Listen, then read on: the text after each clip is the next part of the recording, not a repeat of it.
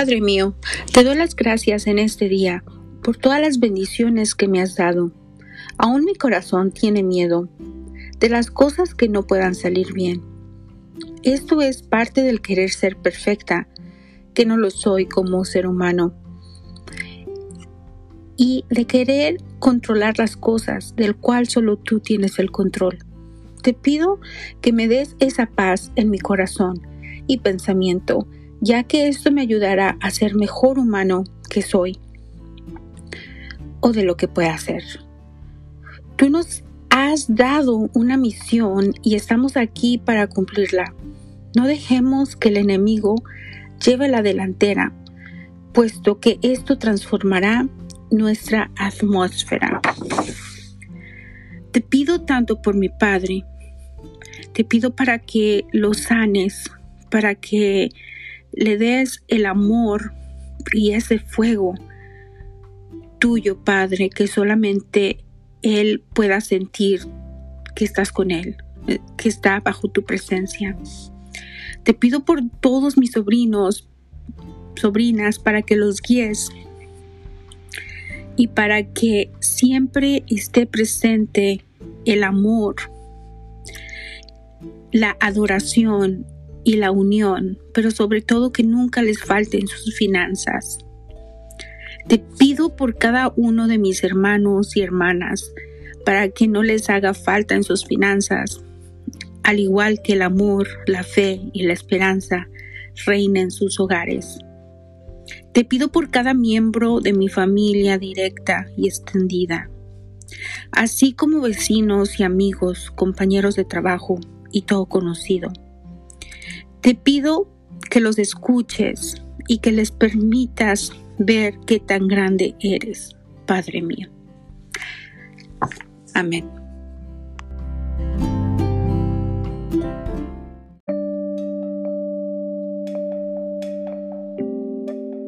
El tiempo pasa y no se detiene. En este momento, hoy quiero tomar la decisión de detenerme por un momento para poder aclarar ideas, para poder traer pensamientos, pensamientos de los cuales me den aliento y que no repriman mis ideas como a través del tiempo. Les pido en este momento por una oración, que les tiendan a su prójimo, a la persona que lo está necesitando más en este momento. Hay quienes tendrán cirugías. Hay quienes en este instante su corazón dejó de latir. Hay quienes están pasando por un tráfico un trágico choque de carro. Cosas extremas de las cuales no tenemos el control de lo sobrenatural y de lo natural. Dentro de todo esto, yo creo en los milagros. Creo en los milagros en donde la vida, en donde el ser humano va a renacer como una nueva persona. Pero para esto lo tenemos que ser de corazón. Para esto tenemos que extender una comunicación, una comunicación efectiva para poder crear esas bases, esos puentes de que la otra persona esté entendiendo el mensaje que quiero llegar para que esta persona lo descodifique, pero de una manera en que no se sienta sublime, en que no se sienta mal, en que no se sienta menos, sino al contrario. Tenemos que empezar a elevar a nuestra comunidad, a nuestra familia, a nuestra pareja, Pocas de las veces nos ponemos a pensar cómo es la forma en que nos comunicamos, del cual es importante el, el tomarse el tiempo para grabarse y escucharse así uno mismo, como uno se expresa ante los demás, ante uno mismo. Que hay veces que uno no cree que es la persona que es o no sabe las habilidades y los talentos que ésta tiene. El por qué he decidido detenerme un momento para poder aclarar esos vagos pensamientos que desde niña he tenido, del cual yo solo sé que no habrá respuesta para todo, pero sí he iniciado un por qué y un para qué. Y el por qué es porque me interesa mi familia. Me interesa que el amor reine, que la unidad, que la paz esté siempre presente. ¿Y el para qué? Para sufrir menos. Porque las palabras que nosotros expresamos pueden matar, pueden matar las expresiones de otras personas, ya que no quieren expresarse por el miedo al rechazo. Entonces, hoy decido pensar antes de hablar. Bendiciones a todos.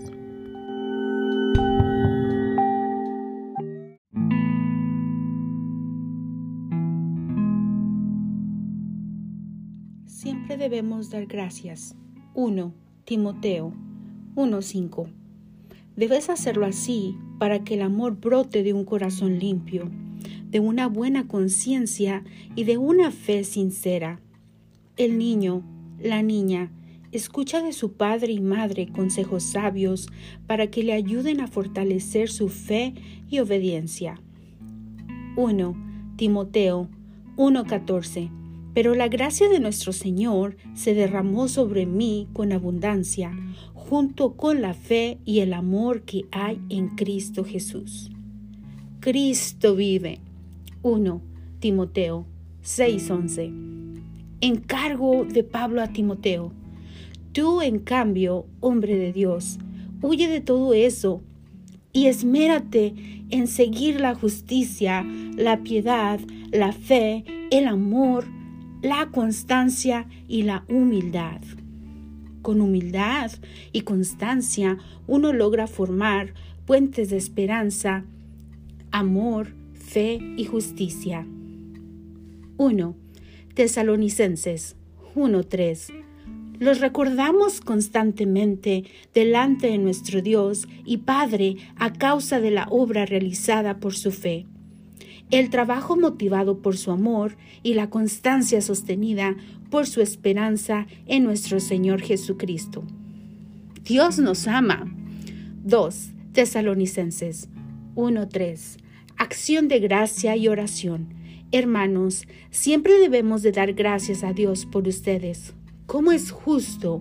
Porque su fe se acrecienta cada vez más y cada uno de ustedes sigue abundando el amor hacia los otros.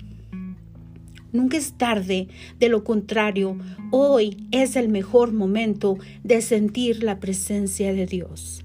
Más de las veces pasa que después de haber hablado con Dios sucesivamente, uno pide ayuda a su prójimo, en donde las expectativas hacia lo terrenal son más que a las espirituales.